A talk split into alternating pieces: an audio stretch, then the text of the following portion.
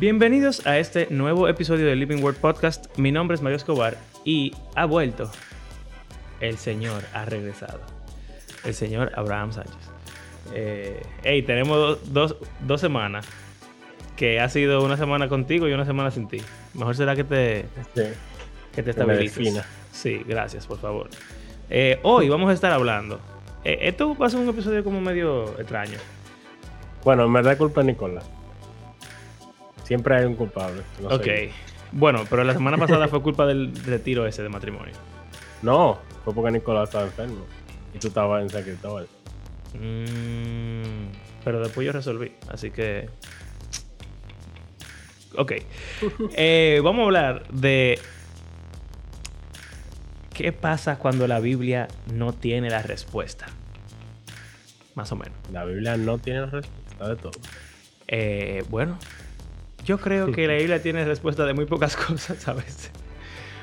Y a veces tiene respuesta de muchas cosas. Bueno, nada, vamos a empezar. Aquí vamos. Aquí vamos.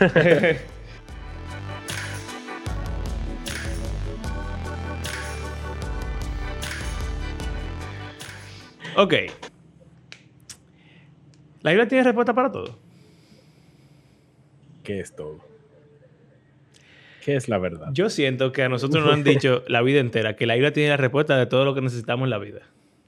Sí, el, el manual de vida. Y siento que me engañaron. ¿Cómo así? Bueno, hay cosas que la Biblia no trata. Y que la Biblia... O sea, no que no te ayuda. Sí te puede ayudar. Pero que calla en muchísimas cosas de la vida moderna sobre todo. Que tú como que quisieras que alguien te guiara y que Dios te guiara y que estuviera escrito en el librito que tú se supone que quieres seguir. Pero no es así. Por ejemplo... Pero, o sea, ok. Ok. El ejemplo que tú me pusiste. El uso de internet. Por ¿Sabes qué? Otro ejemplo. Por ejemplo. ¿Cómo ser un padre? Yo, con mis estudiantes, estoy ahora mismo en una disyuntiva. Porque yo veo que hay algunos papás que son súper sueltos. Le dan libertad a sus hijos, confianza, eh, celulares, lo tratan como si fueran amigos. O sea, tú lo oyes hablando y parece que son amigos de que del mismo curso, pero es, es su mamá que está hablando con, con esa persona. Eh, y entonces veo papás que son de que uno guardia, Dictadores. o sea, una cosa, men, que no dejan que los muchachos digan de que ni la palabra, qué sé yo, estúpido. Porque es una palabra muy fea y no debe estar en la boca de, de un- de una persona decente. Que, hey, respeto ambas cosas, ¿ok? Pero yo supongo que ambos tipos de padres y todo lo que está en el medio de ese espectro creen que están haciendo lo mejor. Sí. Pero interesantemente, como profesor, también me ha tocado ver cómo los padres se acaban entre ellos y también acaban a los hijos de esos otros padres que son contrarios en la forma de criar. Porque dicen, Y estos padres eso en los profesores también. También. O sea, hay profesores que con quienes los estudiantes parece que están haciendo lo que ellos les dé la gana, como en nuestras clases. O profesores que son sumamente estrictos, en lo cual cuando yo voy a como a ver la clase, simplemente ve cómo otro profesor trabaja. Y yo veo que está todo el mundo en completo silencio, sentadito, derechito, y como con su cuaderno y su lápiz, haciendo todo lo que el profesor dice. Y, y yo me siento como que, wow, ¿será que yo no sirvo como maestro? Sí. Eh, en verdad, esa duda me, me- también me, me llega, pero por ejemplo, hoy yo tuve mi observación eh, anual de mi clase y me fue muy bien. Entonces, cuando eso pasa, digo, wow, seguramente me fue igual de bien que a la profesora que mejor define eso que tú acabas de eh, sí. decir. Sí, y- Porque- y, a mis estudiantes dicen que les gusta mi clase y la aprecian y la Exacto. valoran y dicen que, que incluso que algunos me han dicho de que su clase es la más importante y así que porque hablamos cosas que son como que que tiene importancia para, la vida y el futuro y qué sé yo. bueno, no sé. Entonces, o sea, parecería que ambas cosas son funcionales. Pero quizá cuando yo veo a esa persona, digo, concha, esas clases son estrictas y son como cohibidas, eso no está bien.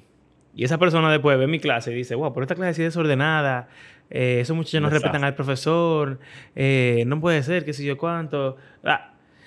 Entonces, ve a la Biblia y busca la respuesta de cómo tú deberías dar tu clase. De cómo tú deberías criar a tu hijo basado en, esa, en ese espectro de confianza y libertad versus eh, restricciones. Tienes que crearlo con vara. La vara puede ir en los eh, o sea, ¿cómo tú, ¿cómo tú respondes a esa pregunta? Yo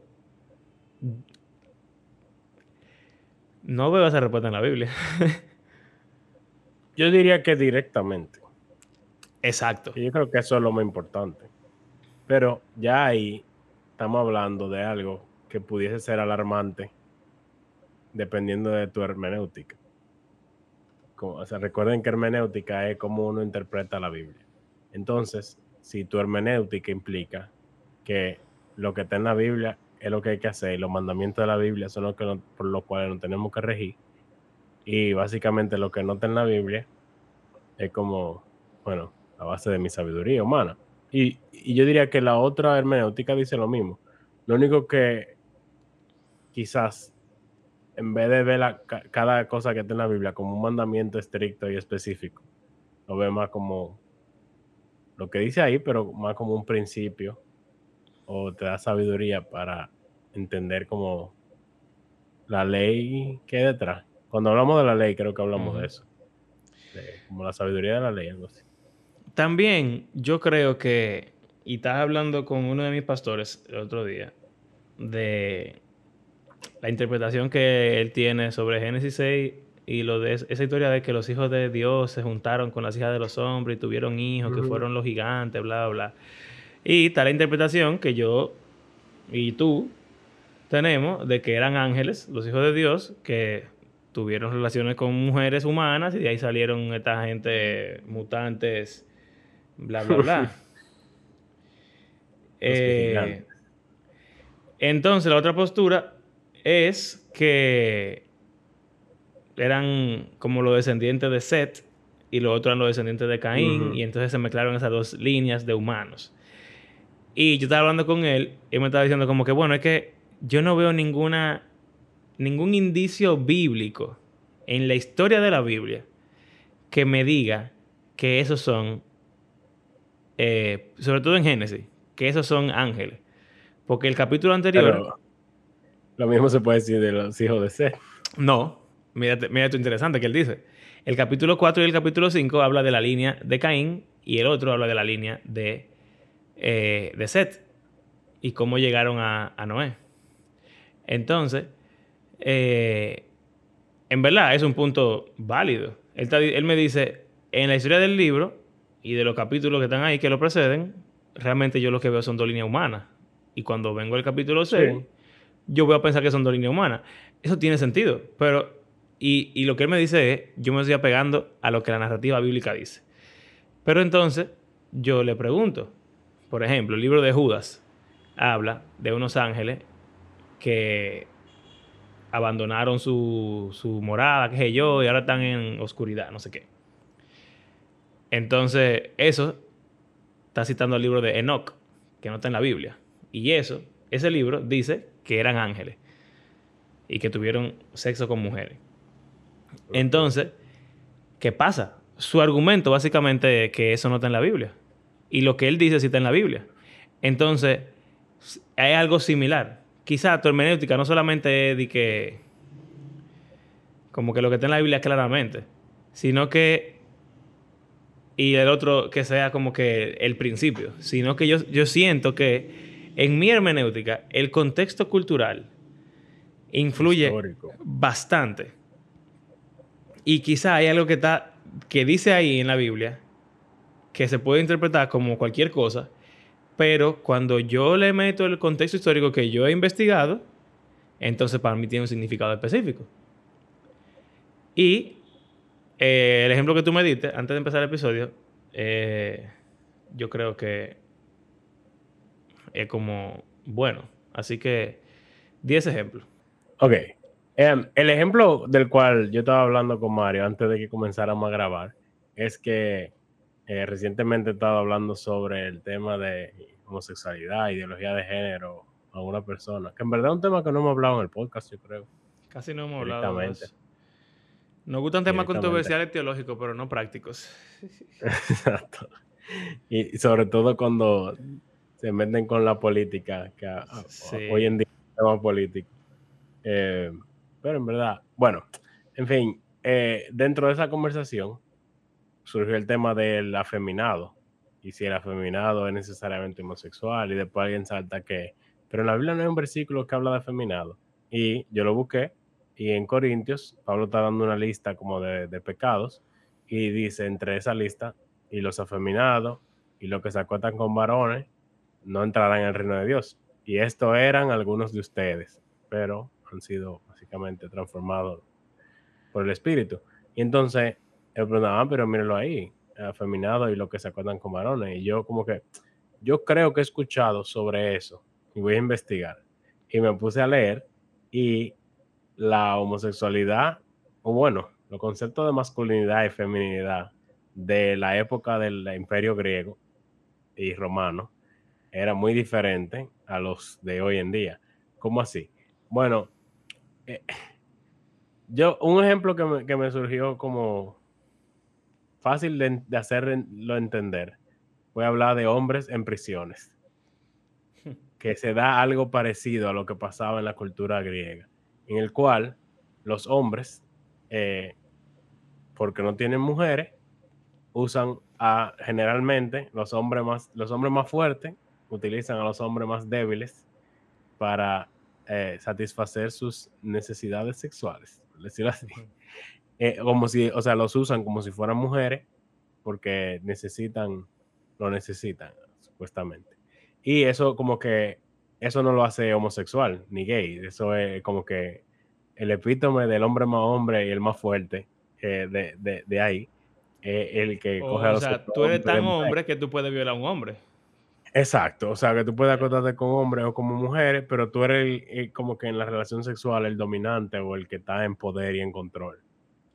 Eh, ese sería el que se acuesta, o sea, el que se acuesta con hombres, el que se acuesta con varones. Y el afeminado, en este caso, es el otro. O sea, el que hace el rol de la mujer. Sí, que se, realmente la palabra que usa ahí es lo suave. Los suaves no entrarán y que es lo suave. La, la, única otra vez que se usa esa palabra en el Nuevo Testamento es cuando se habla de vestidura real y dice de, que, de lino fino. En el Nuevo Testamento, como que es una ropa fina. Entonces la palabra es fino, pero obviamente es una palabra que se utiliza para hablar en el contexto de ese tiempo de estos hombres que eran considerados como suaves, débiles, eh, porque, y tenían ese estigma social porque hacían el rol de mujeres en relaciones sexuales con otros hombres. Como el emperador Nerón. Eh, es un caso eh, extraño. Era normal, viejo. sí. E, ese caso era muy extraño. Pero básicamente había gente que no tenía opción, que eran esclavos o que lo cogían desde niño para hacer ese rol, pero también había personas que se prestaban a eso intencionalmente pero no di que porque eran homosexuales como lo vemos hoy en día, sino porque ellos querían ya sea prostituirse y ganar dinero o con personas de esos hombre-hombre que se acotaban con personas así, podía que tenía, pudieran tener poder, dinero y de algún modo tú siendo pobre, tú podías como utilizar eso para subir de estatus a pesar de que te vieran como el débil o lo que sea. En fin, el punto es que eh, exacto. Está dispuesto a hacer el rol de mujer con hombres que quieren acostarse con hombres, eh, con sus fines eh, de ganar algo. E, el asunto es que Pablo condena ambas costumbres. eh, y sobre todo la de el que se acota con varones, es haciendo una referencia incluso al Antiguo Testamento, en la ley, que eso está. Pero eh, el punto, mi punto es, como que las relaciones homosexuales de ese tiempo eran completamente diferentes a lo que la gente hoy en día eh, quiere tener, que normalmente son, bueno, no siempre, pero normalmente como que lo que quieren es algo igual a los heterosexuales en el sentido de que sea consensual, de que sea monógamo, de que sean iguales eh, y, en el cual se amen el uno al otro, que no es para nada igual a, lo que se veía en el primer siglo, al menos en, como en los casos comunes, eh, porque eso de Nerón es, diferente. sí, es otra, locura. Pero mi punto con esto no es decir que la homosexualidad de hoy eh, no tiene ningún problema porque es diferente a la del primer siglo, entonces Pablo no habló de la homosexualidad que nosotros vemos hoy, entonces eso significa que... Somos no pecados, por ejemplo. Exacto.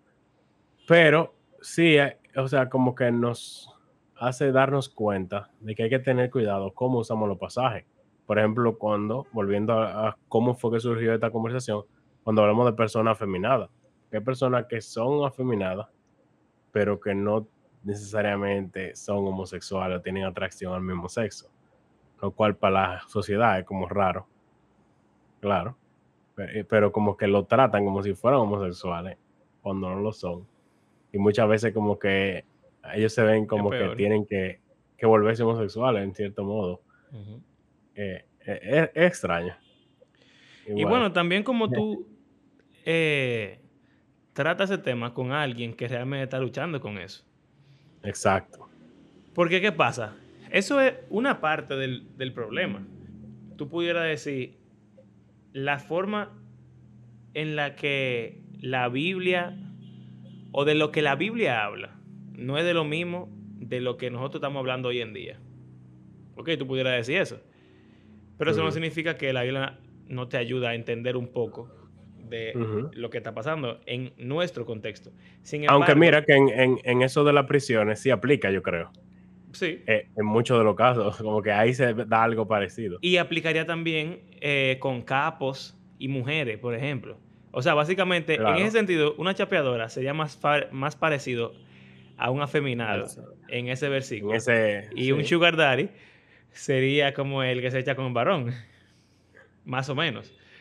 Eh, pero eso es la hermenéutica diferente. Exacto. Pero eso es porque estamos tomando. La parte diferente de la hermenéutica es lo que yo dije de que estamos tomando el contexto cultural. Y lo estamos importando a la Biblia. Y entonces estamos dejando que eso redefina. O no redefina, sino que estamos buscando las definiciones más antiguas de las palabras. Para no poner una semántica extraña al texto. Porque lo que significa homosexual para nosotros quizá no significa homosexual para Pablo, porque vivió hace dos mil años. Pero eso es una parte. La otra parte es eh, que los versículos que hablan de eso ni siquiera te dicen cómo lidiar con ese tema. Es, Yo creo que es el único versículo en la Biblia completa que dice algo redentivo de la homosexualidad. Y solamente dice, y eso eran algunos de ustedes. Todos los otros solamente dicen que la homosexualidad, la homosexualidad es pecado eh, y que lo maten. Hay que apedrearlo. Y en el Nuevo Testamento que van para el infierno. Eso no te sirve de nada para tratar con el problema. Eso solamente te sirve para entender el problema. El problema es la homosexualidad. Y ni siquiera entenderlo está bien, también si agregamos lo del contexto cultural, pero asumiendo que lo entendemos. O asumiendo lo que, Pablo dice. Lo que Pablo dice de la ley. De que el propósito de la ley no es salvarte. Agarrarnos las manos. Sino de decirte lo que está mal. Y ahora cuando tú sabes lo que está mal, tú lo haces con más gusto. En vez de, en darte una solución, tú como que dices, no, pero yo quiero hacer eso. Y como que... Y entonces peor. Te da, te da más información para pecar con más eh, con conocimiento e intencionalidad. Eh, él habla de la codicia, por ejemplo, que yo no sabía lo que era la codicia hasta que lo vi en la ley, pero cuando lo leí en la ley, entonces me volví más codicioso. entonces, pudiese algo igual. Es como que creo que pudiéramos caer en el error de decir, ah, bueno, como la isla dice que eso es pecado, y eso es pecado. Entonces, hay que lidiar con eso condenándolo o de X o Y forma. Y volvemos al mismo extremo del principio del episodio. Hay gente que lidian con la homosexualidad condenándolo, maldiciéndolo, odiándolo y rechazándolo. Y papá, que si tu, su hijo sale homosexual, le dicen, vete de la casa, no te conozco. O, a medida que son más pequeños, se los quieren sacar a base de golpe, por ejemplo. por ejemplo. Lo que pasa. o de que no, eso es. Bueno, o sea, o mandarlo de que pone escuela militar. Sí, sí. Ahí que lo van a volver hombre, de. Y ahí que lo violan. O lo que dicen algunos, de que ah, eso es lo que le falta es como mujeres, que si yo qué, vamos a mandarlo por un prostíbulo o algo así, de que para que se haga hombre. Lo cual es sumamente eh, perturbador. sí. La otra, la otra línea y el otro extremo sería, ah, no, eso, eso está bien. Eso... El Señor lo perdona. El Señor lo... No, o no, no, eso está bien. Para el Señor eso no está mal ni siquiera. O ah, si tuviera mal, el Señor lo perdona. Eh, porque el amor es amor y todos somos iguales y Dios es amor y qué sé yo, bye. En verdad, ambos pudieran defender su postura bíblicamente, más o menos. Y yo he escuchado gente defendiendo que la homosexualidad no es pecado con la Biblia. No estoy de acuerdo, pero la gente defiende todo con la Biblia, pudiera ser. Eh, pero tú pudieras decir, yo estoy amando a estas personas y aceptándolas y dejándolas que, sean, que vivan en homosexualidad y, sin, sin, problema, porque Dios ama y perdona. Y el otro va a decir, yo estoy siendo así de estricto y así de fuerte y así de eh, lo que sea, porque eso es pecado y Dios lo aborrece. La Biblia no te dice cómo lidiar con esa situación. En específico. Pero Exacto, en específico, sí. Porque si hay algunos pasajes que son generales, o que están lidiando sobre algún pecado que no es el con el cual tú estás lidiando, pero tú puedes ver un patrón de, oh, tal pecado se lidia de esta forma, ¿por qué no podemos lidiar de esa misma forma otros pecados que no son exactamente iguales, pero, o sea, es el, es el asunto de ver cuál es el principio que hay detrás de un pasaje en particular. Porque principalmente el Nuevo Testamento el Nuevo Testamento, eh, se me olvidó la palabrita, pero, o sea, son escritos eh, ocasionales. Eh. O sea, había una situación, sí, había una situación, había algo que estaba pasando, había una iglesia en particular, Pablo quería escribirle a ellos, o Pedro, o Juan, cualquiera de ellos, tenían alguna razón por la cual ellos estaban escribiendo su carta, y ellos escribían ahí lo que esas personas necesitaban hoy, basado en la situación en la que estaban, en el país que estaban, en el, tiempo que se encontraban, por lo que estaban sufriendo o por lo bien que estaban en, ese momento, o sobre él que estaba preso y que él quería decirle sobre eso, una ofrenda que ellos le hicieron. O sea, las cartas que están en el Nuevo Testamento, sí, son inspiradas por Dios y creemos que, o sea, son suficientes para nosotros tener una vida cristiana plena. Pero, o sea, el no, el tratarlo como, como que, ah, cada versículo que está ahí, eh, como que, bueno, por ejemplo, en Filipenses, eh, hay un versículo que dice, estad siempre gozosos. Es un mandamiento que está en la Biblia, tú tienes que estar en gozo. En gozo. Si tú no estás en gozo, tú estás pecando. es un buen ejemplo, yo no me había pensado en y, eso. Y sí, vamos a decir que sí. O sea, eh, pero. Eh, ningún eh, sí, ningún sí, porque Job no estaba en ningún gozo y Dios dice que él nunca pecó. Exacto.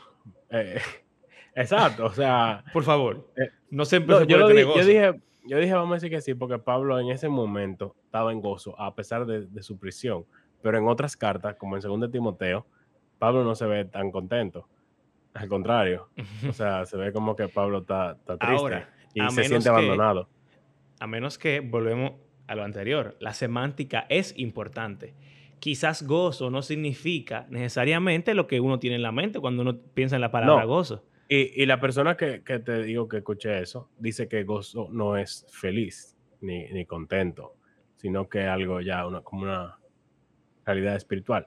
Pero mi, mi punto es, como uno puede coger cada, cada versículo que está en modo imperativo, pero no fue a ti que se te escribió. O sea, por ejemplo, que a Filemón se le diga que trate bien Onésimo. Ah, debemos tratar bien a cualquier persona que venga. Está bien, o sea, como que tú puedes cogerlo así.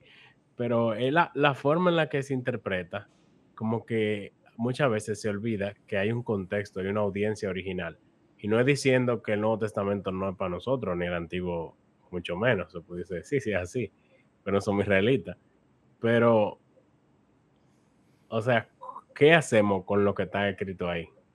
Esa, esa es la pregunta de este episodio. Sí, exacto. Y ahora pensando en eso de Onésimo, otro ejemplo que también hemos hablado tú y yo, y que yo creo que es el temor de esta situación, es que si uno realmente se acerca a la Biblia en esa, en esa forma de descubrir lo que dice a la audiencia original y luego traducirlo uno a través del Espíritu Santo y de el consejo de muchas personas, la sabiduría de toda la iglesia y de todo el mundo, juntos, trabajando como iglesia, ok, pero eh, eso pudiera llevarnos a lugares extraños. Por ejemplo, claro. antes la esclavitud era permitida. La esclavitud no era permitida, no era la norma. Y era buena incluso en algunos casos. Sí. Y nadie cuestionaba, incluso lo apoyaba bíblicamente. Exacto. Y el mismo Pablo, por ejemplo, era parte de un sistema que esclavizaba a personas. Y Onésimo era un esclavo. Y Filemón era su dueño. Y aunque yo no, yo no pienso así, pero hay personas que dicen que Pablo quería que, que Filemón lo soltara a Onésimo. Yo no pienso que Pablo quería que Filemón lo soltara, pero sí, obviamente, él quería, por lo menos, lo tratara, que lo como, tratara como si fuera libre, a pesar de que no era libre. Y yo siento que eso pasa todavía en el día de hoy. Tú puedes tratar a la empleada doméstica de tu casa como si fuera una empleada o tú la puedes tratar como si fuera parte de tu familia. Y, eso tú lo dices así, pero es algo que yo, o sea, me ha puesto a pensar. ¿Por qué? Porque, por ejemplo, en la mayoría de casas que yo he estado, un ejemplo sencillo es la hora de la comida. A la hora de la comida, la familia come en la mesa y la empleada doméstica, incluso a veces siendo cristiana y la familia siendo cristiana, ella come como en un cuarto aparte eh, separado del, resto de la gente. Y como que ella se mantiene en su espacio y la familia por otro lado. Pero la familia que describe Pablo en sus cartas es como una revolución completa. Y es como si esa persona fuera parte completa de la familia. Lo cual es extraño no pensarlo. Es extraño, ¿verdad? Eso es algo que uno debe considerar. ¿Por qué eh, la empleada no come con nosotros? Porque nosotros no hablamos con ella como si ella fuera... O sea, ella es nuestra empleada, claro que sí pero también ella está aquí todos los días. Y también ella es una persona, un ser humano. Y, no, y nosotros somos cristianos, y hay veces que ella es cristiana también, y nunca hablamos de Jesús, nunca hablamos del Evangelio, nunca hablamos de nada, quizás solamente estamos hablando del oficio y que, ah, mira, te faltó limpio aquí, o, o ah, ya está bien, te puedes ir a tu casa. Que no, mañana. O sea, la saludamos con mucho amor y la queremos. Sí, definitivamente. Hay algo extraño. Es verdad. Es algo a considerar y a pensar, porque eh, y, en eso, en Efesios, en Colosenses, Pedro eh, también, como que habla de, la relación de amos y esclavos. O sea que para ellos eso es algo que existe y que no. Y que es normal y, que, y que puede glorificar a Dios. Sí, como esclavo, haciendo tu trabajo para tu amo, como si fuera Jesús. Entonces, eh, aunque me gustó mucho esa, esa observación. Pero volviendo al punto, es que quizá uno pudiera decir, la Biblia aprueba o yo creo que aprueba una palabra válida, aprueba la esclavitud. ¿Por qué? O la reconoce como algo normal. Bueno, pero no como algo normal, sino como algo neutral. No como algo mm. malo necesariamente. Porque, bueno, exacto, depende de tu amo. Exacto, pero la esclavitud como tal, como es simplemente una estructura social. Eh, el, se usa el lenguaje de esclavo cuando se habla de que éramos esclavos al pecado, pero ahora somos esclavos de Cristo. Exacto. Entonces, esclavo de O Cristo sea es que bueno. el cristiano es esclavo y eso es algo bueno. Exactamente. Entonces, tú pudieras decir, ah, mira, la Biblia aprueba, aprueba la esclavitud por usar esa palabra. Pero hoy en día, para nosotros es evidente que la esclavitud está mal y es un pecado. Y tener un esclavo sería algo pecaminoso en nuestra cultura. Aunque también los esclavos que recogían algodón no son los mismos esclavos de- del imperio romano. O no todos, porque eso es que hay diferentes tipos de esclavos. Eso, pero eh, también esa es la cosa. Quizás esos son los esclavos del Imperio Romano, pero también el Antiguo Testamento completo, que eran diferentes tipos de esclavitud. Ellos en Egipto. Lo de Egipto era un abuso perro, pero los judíos tenían su tipo, su tipo de esclavos. Eh, entonces, y, y evidentemente no era de que lo mejor del mundo porque los judíos no podían tener esclavos judíos. O, y si tenían esclavos judíos, tenían que liberarlos a los siete años. O sea, cada, Cada jubileo. cada siete. Ajá. Entonces, quizá uno pudiera decir, ah, bueno, eso está en la Biblia, está así, pero la cultura era diferente, el tiempo era diferente. Y ahora la gente dice, eh, aunque eso está en la Biblia y Dios lo manda, Dios no lo aprobaba, Dios no estaba a favor de la esclavitud. No sé qué, no sé cuánto, bla, bla, Una, unos malabares teológicos, hermenéuticos, suan, y sacamos del, del, del sombrero que la esclavitud es pecado. Si, hacemos, si seguimos ese, ese rumbo, ese camino, como tú y yo hemos hablado ya, pudiéramos decir, ah, pero ¿sabes qué? En ese mismo grupo de pasajes hay una relación machista entre y el patriarcado entre el hombre y la mujer. Y esa misma lógica, esa misma magia que hicimos con que la esclavitud, aunque la prueba la Biblia, Dios ya no la quiere porque eso estaba mal y con el tiempo él lo fue cambiando y fue la esclavitud es pecado, pudiéramos decir que Dios quiere que haya igualdad de género. Y más Y, y hoy en día eso es algo, es la norma también. O sea, el, el feminismo revolucionó el mundo y lo que se ve en la Biblia es completamente machista y opresivo para la mayoría de gente. Exacto. Pero en nuestros círculos cristianos todavía hay una tendencia. Y tú sabes que yo no estoy totalmente en contra de ella. Aunque ahora mismo estoy hablando como si estuviera en contra, pero es por el, es por el, el punto de, de ejemplificar lo que estamos hablando. O sea, es que la Biblia no lo dice todo. Y, y no, no es que no lo dice todo ni siquiera, es que lo que dice tú tienes que interpretarlo obligatoriamente. Hay un contexto que no tenemos, porque también hay palabras y frases específicas. Eh, hay veces de que, que Pablo dice de que, y tú, compañero fiel, que si yo qué, que si yo cuánto, y te quedas de que, ¿a quién él le está hablando ahí? Él no dice el nombre nunca. Y, y, o sea, en una conclusión de una carta, él está hablando de una, con una persona aparentemente importante que ni se menciona. Y uno se queda como que, ¿y entonces? ¿Qué eso? ¿Qué es esto? Entonces, hay veces que él está dando instrucciones y mandamientos específicos que es posible que haya sido por un caso en particular que se estaba dando, del cual él sabía, y quien estuvo escuchando eso sabe de qué se estaba hablando. Pero después de dos mil años, no tenemos idea de qué es lo que él está hablando ahí, y todo lo que dice ahí es un mandamiento eh, como establecido y para todos los tiempos, para todo el mundo. Eh, no sabemos. Eh, y, y por eso está también lo de ser más conservador. Yo creo que esa hermenéutica que hablábamos al principio es la más conservadora en el sentido de que dicen, no, bueno, eso está escrito así, entonces nosotros no nos vamos a acercar ni, o sea, ni no vamos a distanciarnos de lo que está escrito, porque lo que está escrito es lo único que podemos asegurar.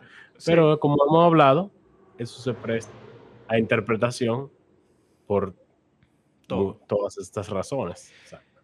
Y nadie lo hace completamente. Claro, porque nadie da beso a los hermanos y dice que si no da beso está en pecado. Ni se lavan los pies. Hay gente que sí se lavan los pies, pero la mayoría de cristianos no Sí. se lavan los pies ya. Hay, Y, hay mujeres que se cubren la cabeza y hay algunas que no. y hay gente que bebe vino, y hay gente que no bebe nada. Y. Pablo le dice a Timoteo, bebe un chin de vino para tu estómago. Ujú. Suena Entonces, sí, pues no tiene alcohol. Entonces, es complicado. Es complicado. Y yo no Hasta creo el que- pan. Hasta el pan de la cena del Señor. ¿Puede ser sin levadura o con levadura? Buen No se especifica. No. Y hay gente que cree vehementemente de que no, no puede tener levadura. Hay gente que dice eso no es nada. Y hay gente que, que lo hace hasta con galletica de club social o cosas así. Y con dorito. y refresco. Bueno. Son casos extremos, pero. pero, o sea, los casos extremos a mí me gustan porque es una técnica filosófica también, ya que, en verdad, nuestro, nuestra temporada es medio filosófica. Del método socrático, de tú hacer preguntas y ser abogado del diablo, básicamente, y llevar tu argumento, tu forma de pensar al extremo del el punto de quiebre para poner la prueba y saber qué es lo que tú crees. Si, ¿Cuál es el fundamento de esa creencia? Exacto. Si la cena del Señor es un acto simbólico, solamente, como creemos nosotros, nosotros, ajá. Eh, y, Los bautistas. Ajá. Y es pan, pero no tiene que ser pan, pan. Porque es. Bueno, mira que el vino lo cambiamos por jugo. Y ahora el vino es jugo de uva. Entonces, si no importa el elemento, porque tú lo cambias, porque si no, vamos a usar pampita y vino. Y vino. Como se supone que era, pero lo podemos cambiar ¿por qué? Por conveniencia, porque por ejemplo ahora lo que hay son no, Y, precortado. Sí, no, y ahora después, del COVID, después del COVID está empacado. En alguna iglesia. Entonces, como que si la podemos cambiar dependiendo de la situación y el contexto, ¿por qué no agarramos un grupo de jóvenes y decimos... preempacado. Sí, en verdad es muy raro. Eh, pero mejor que nada, por ejemplo. Claro. Y si podemos eso porque estamos en una pandemia, ¿por qué no agarramos un grupo de jóvenes o un grupo de, preadolescentes, qué sé yo, que son cristianos y que son parte de la iglesia y que fueron bautizados y decimos, vamos a una cena del Señor y agarramos unos tostitos para que no tengan colorantes y, y un refresco de uva. Coca-Cola. Ah, bueno. Para que, ¿verdad? O sea, quizás suena como una estupidez, pero en las En ese caso. Es que está. Pero hay casos en el que no. Por ejemplo, eh, para alguien que tiene acceso a pan y fruto de la vida, puede, o sea, como que usar otro elemento es como que, ¿cuál es la necesidad? Si ya tú tienes la posibilidad de, de obtener los elementos, ¿para qué brega con otra cosa? Ahora imagínate que tú predicas en una isla en la cual no hay trigo, no hay pan, y allá lo que se come, vamos a decir aquí en República Dominicana, cuando llegaron lo que se comiera cazabe, o en México, qué sé yo, lo que se comiera maíz. Tú haces un pan con maíz o con yuca, para hacer, con cazabe, tú puedes hacer una cena del Señor, porque eso es lo que hay en ese sitio. O sea, tú entiendes, hay una diferencia aún ahí de que no hay pan en ese sitio. No se hace la cena del Señor porque no hay pan. Pero en la otra es como que no hay, pan, pero queremos a tostito y queremos a refresco. Y ahí, si seguimos preguntándonos, tú realmente te lo pudieras preguntar, ¿por qué Jesús usó pan y vino? ¿Por qué será su cultura? Ellos comían pan todos los días casi. E, eso era lo que ellos comían. Aquí pudiéramos otra cosa. Arroz. no lo sé. Pero, también el pan tiene como que el pan sí, claro. Eh, pero, o sea, es como que realmente a la gente le da miedo hacer esa clase de preguntas porque se pueden quebrar nuestras, nuestros puntos, nuestros argumentos. Pero así es que se crece, yo creo. Así es que, o sea, si no hubiera sido así, los apóstoles no hubieran establecido la religión que tenemos. Porque en Hechos 15, lo primero que pasó fue, güey. Un pleito aquí estamos acostumbrados a circuncidarnos todo lo que queremos ser hijos de Dios. Y ahora ustedes me dicen que no. Vamos a resolver esto. Y ellos... Es un mandamiento importante en el Antiguo Testamento. Y Jesús nunca dijo que no, que no había que circuncidarse. Entonces los apóstoles tuvieron que resolver. Y obviamente, ellos eran los apóstoles. Yo no soy un apóstol, en teoría. Pero, de nuevo, la Biblia no lo dice todo. No, y hay un argumento que usa gente de que Jesús no habló de ese tema. Jesús no habló de homosexuales, por ejemplo. Y entonces, o sea, hay gente como que le da más valor a lo que dijo Jesús que lo que dicen los apóstoles o otro pasaje. Dice, Jesús no habló de muchísimas cosas. y habló de alguna más, o sea, por ejemplo, una de las cosas que él más habló es de dinero. Eso llama la atención. Pero es heavy, hablamos más de la Eh. homosexualidad que del dinero. Exacto. Es extraño, es extraño. Entonces, nada, no sé, o sea, yo no creo que lo que queramos en este episodio es dar una respuesta a cómo solucionar esos, esa clase de dilema, porque yo tampoco la tengo, si no soy honesto.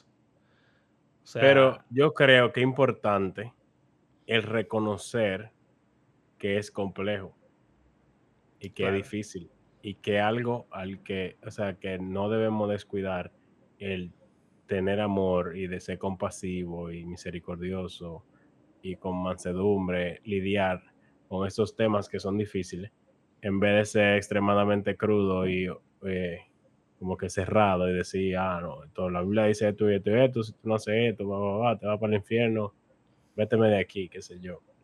Eh,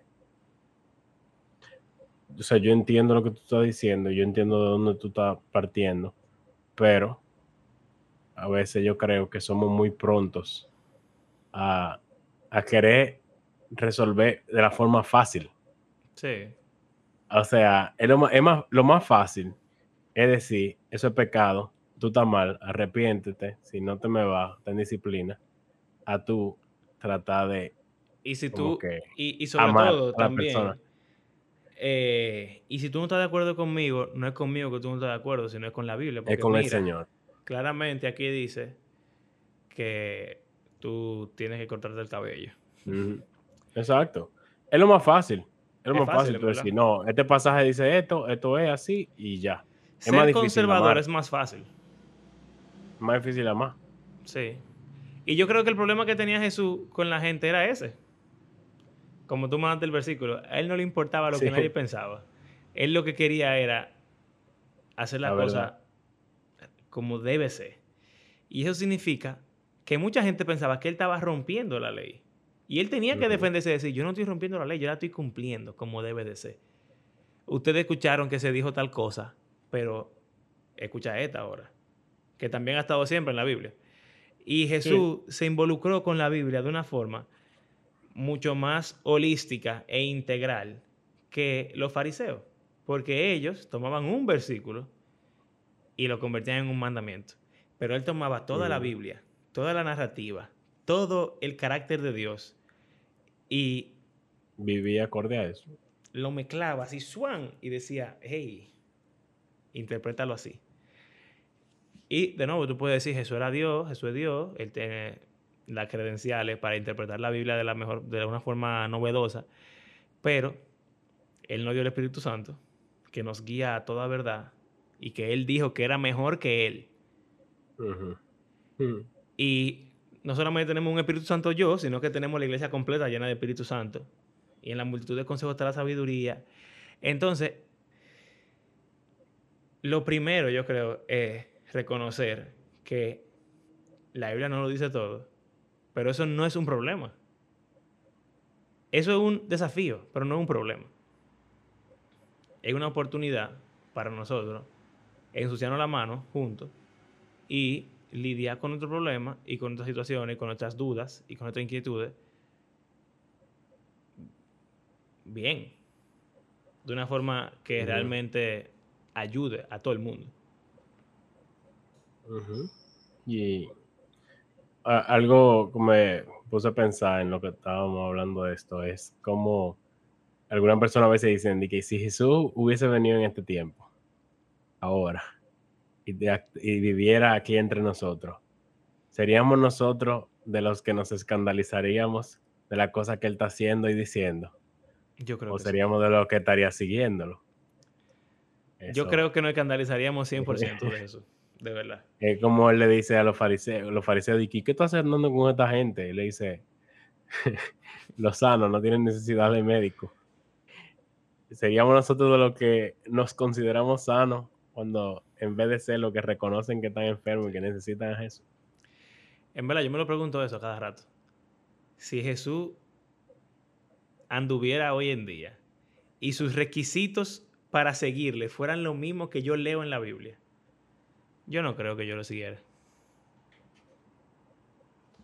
Eso es fuerte. Son difíciles, son exagerados, son extremos. Y por lo regular no tienen ningún beneficio. no. Porque de eso se trata. De humillarte a ti mismo y entregarte por lo demás. Eh, a veces siento que sí. Tú sabes, no te puedo mentir porque yo quiero seguir a Jesús. Siento que es lo más noble y siento que es lo, ideal y yo quiero ser así. Pero no soy así siempre. Y es difícil. Y a veces uno se agarra de que la Biblia no lo dice todo. Para decir como que, bueno... Eh, o de lo que la misma Biblia te dice y como uno lo entiende. Por ejemplo, esa gente dejó su familia para seguir a Jesús. Y, y, y vendían todo lo que tenía. Ajá. Pero yo diría que, pero yo hacer eso es antibíblico porque yo tengo que estar con mi esposo y con mi hija y mantenerlo y no sé qué. Yo no puedo dejarlo todo y irme a seguir a Jesús. Eh, literalmente eso es lo que le decían la gente en, el Evangelio. no, déjame que, que entienda a mi padre, o no, que deja que sé yo qué. Es difícil, eh. es, complicado. Y si vendo todo lo que tengo, ¿con qué voy a vivir? No voy a poder dar lado de más, que voy a ser una carga para el mundo, no voy a poder sustentar a mi familia. Como así? No puede ser, no puedo vender todo lo que tengo. Está fuerte. Pero, entonces, ¿qué pasa? Yo creo que tenemos una ventaja en algunas cosas. Y como ya lo mencioné, tenemos la historia de la iglesia completa. Y no, sé si te acuerdas ese día que estábamos hablando, yo me acuerdo muy bien porque yo estaba en Ikea, cuando estábamos teniendo esa conversación, eh, era cuando yo me estaba casando y estaba comprando cosas para la mudanza y eso. Y estábamos hablando de eso, de vender todo lo que uno tiene, de, de qué tanta caridad y generosidad uno debería tener, de qué porcentaje uno debería dar. Y estábamos mandándonos como citas de padres de la iglesia y de, y de gente antigua, así, de santos y, y, cosas así. Y pudimos ver que es un tema complicado y que en general la iglesia no ha dado todo lo que tiene nunca, pero dan de una forma suelta eh, y buscan forma de ser generosos que son absurdas como sea. Eh, no es lo normal en el mundo en que vivimos. Dar lo que te sobra en vez de apilarlo. Eh, ver cuánto tú estás ahorrando y no ahorrar tanto como tú crees que tú necesitas. O, Pensé en, en, cómo es la cultura de donación en Estados Unidos, que tú donas para que te bajen los impuestos y cosas así por eh, ejemplo. Y, eh, como súper extraño, como esa gente que tiene muchísimo dinero son los que más donan. Sí. Y wow, qué buenos ellos son. Pero en verdad, eso es para pagar menos impuestos. Al final ellos salen ganando por donar. Exacto. Por cómo es el sistema de allá. Entonces, eso, eso se pone a pensar. Y obviamente hay personas que no son cristianas que donan y apoyan causas. Eh, pero la iglesia a lo largo de la historia ha sido una luz en medio de la oscuridad. Y Por ejemplo, me pregunto si lo seguimos siendo. Eh, ¿Sabe que el canal de, eh, de Matt, de Matt eh, él hace las entrevistas a, los diferentes padres pastores y curas y obispos, qué sé yo. Y en estos días, hace un par de meses ya, él fue a una iglesia ortodoxa, creo, no sé qué. Ortodoxa, no, católica oriental eran. Eh, son católicos oriental. Y el tipo, el padre de la parroquia, esa gente compraron, viejo, un solar de todo el SAI y lo convirtieron en un parque. Y una cosa bella. Y ahí toda la comunidad que está ahí van a ese parque y es el parque de la comunidad. Pero, pero lindo. Y el tigre, el, el cura es el que lo mantiene el parque, básicamente. Él es casi el jardinero, por decirlo así. y en verdad, wow, eso es algo que... es el cuarto que, que gastan en eso y toda la gente que se beneficia. Y aquí... No, y tú pudiese decir, eso es completamente inútil porque eso no es invertir en el reino. Tú pudiese donar a misioneros o a personas. ¿Por qué tú estás invirtiendo de que en un parque? Eso no... Está bien. E, eso es un desperdicio. Sí, sí. O sea, e, es, irónico. es irónico full. Pero Jesús salía a alimentar gente, era. Sí. No a darle dinero a misioneros. Aunque obviamente eso tampoco está Ah, mal. Claro, pero digo, es como, como, com- como dividimos entre secular y sagrado. Sí, toda la cosa, Eh, básicamente. Ajá. Eh, entonces, oye, a lo que quiero llegar es que aquí, por mi casa, hay una iglesia católica que se llama Parroquia El Buen Pastor, bien conocida. Y ellos tienen la cuadra completa de ellos. Men, ellos remodelaron el parque, un parque que hay ahí en esa cuadra. Le cambiaron, o sea, todo. Pusieron un play, una cosa nítida. Le pusieron una vía de bicicleta en el medio. La cancha de basquetbol la, la hicieron completamente de nuevo, o sea, todo. Cancha, el piso nuevo, todo pintura nueva, eh, y los tableros y aro nuevo.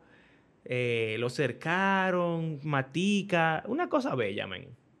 Y ahora, ese parque está activo. Todos los días que tú pasas por ahí, hay una liga de basquetbol, tú puedes ver a la gente en el play, tú puedes ver parejas y familias y, y ciclistas caminando. Y, mierda, hicieron lo mismo. Entonces, ahí yo digo, wow, en la Biblia nunca dice que tú tienes que hacer eso. Pero Sí. ahí está la generosidad absurda de Jesús. ¿Para quién es Bueno, eso? mira, mira en mi, en mi iglesia que hay una cancha de basquetbol y está abierto a que cualquiera que quiera puede ir y juega. Y gente que ni siquiera van a la iglesia, no son parte del colegio, se aparecen ahí toda la tarde y juegan basquetbol. Y, o, fútbol o lo que sea, ellos van. Exacto. Y hay veces que, o sea, no necesariamente de que, que hay alguien que está predicándole a esa gente. Eh, hay, hay momentos en el cual se ha querido hacer eso, pero aún sin hacer eso, es como, wow, esta persona nos están dejando esta cancha sin cobrarnos nada, así. solo Este- por- es una iglesia, Ah. todo el mundo lo sabe. Ajá. Y, y aquí venimos y jugamos a basquetbol. Eh, Esa cancha predica sola, básicamente. es así. Entonces, nada, o sea, yo creo también que es más divertido cuando uno es cristiano así, porque es más difícil. Y al mismo tiempo es más fácil. Hay que pensar. Hay que pensar.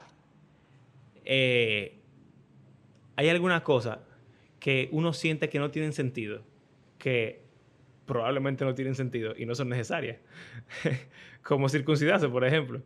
O cualquier otra cosa que no quiero eh, poner ningún ejemplo práctico porque no quiero tampoco traer eh, Controversia. controversias, pero hay cosas que agregamos al cristianismo que no son parte, que no son necesarias. Y quizás están en la Biblia de alguna forma, pero interprétala bien o interprétala de alguna forma y no son necesarias. Hay alguna otra cosa que no tan claramente, que son súper difíciles, que Dios está esperando que uno la haga. Pero también, no solamente fácil y difícil, sino que yo siento que es algo de pertenencia. No es lo mismo, yo soy cristiano y que todo me lo den en bandeja de plata, de, tú a esto, a esto, a esto, y no hagas esto, esto y esto y ya, adiós. A que tú tengas que tú agarrar tu Biblia y orar y pensar y bregar con Dios y con todo para vivir como Él quiere que tú vivas, para ser como Jesús. Porque es algo que sale de ti, que tú estás eh, luchando por obtener.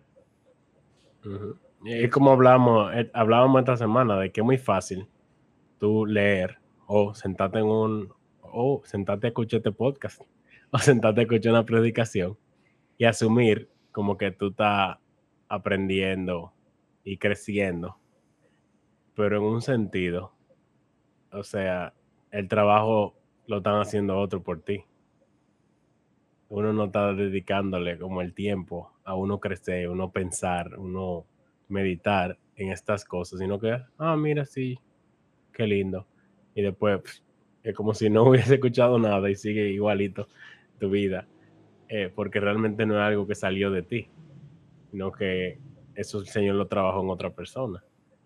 Y hay que, hay que tomar su tiempo también de sentarse y, pensar, dejar distracciones y no sé.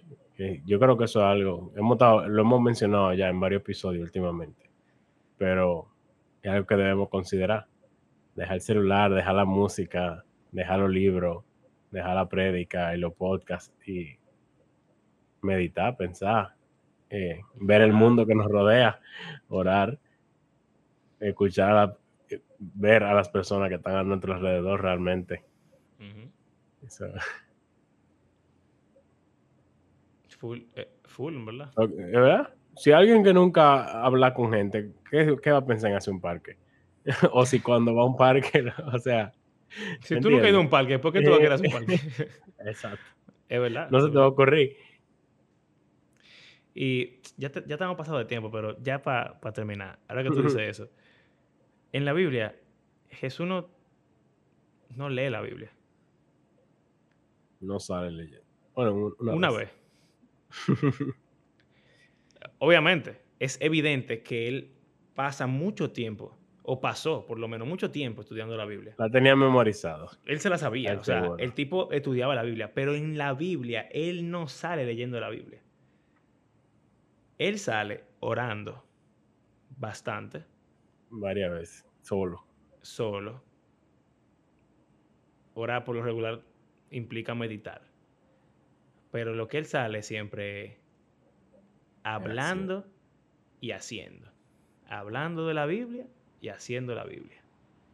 Entonces, es lo que tú dices. O sea, hay que uno meditarla pero para sacarla para adelante. Y obviamente leerla es demasiado importante. Pero leerla nada más no sirve de nada. Hay que, hay que leerla, pensarla, compartirla y actuarla. Ya, tenemos la rima ahí. Leerla, pensarla, compartirla y actuarla. Ahí está. Forma una, forma una sigla. Sí. Eh, LP. LACA.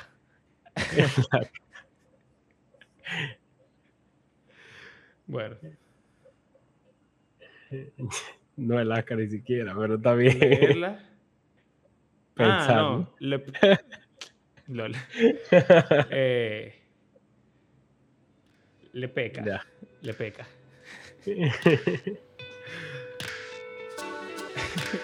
Somos idiotas, básicamente.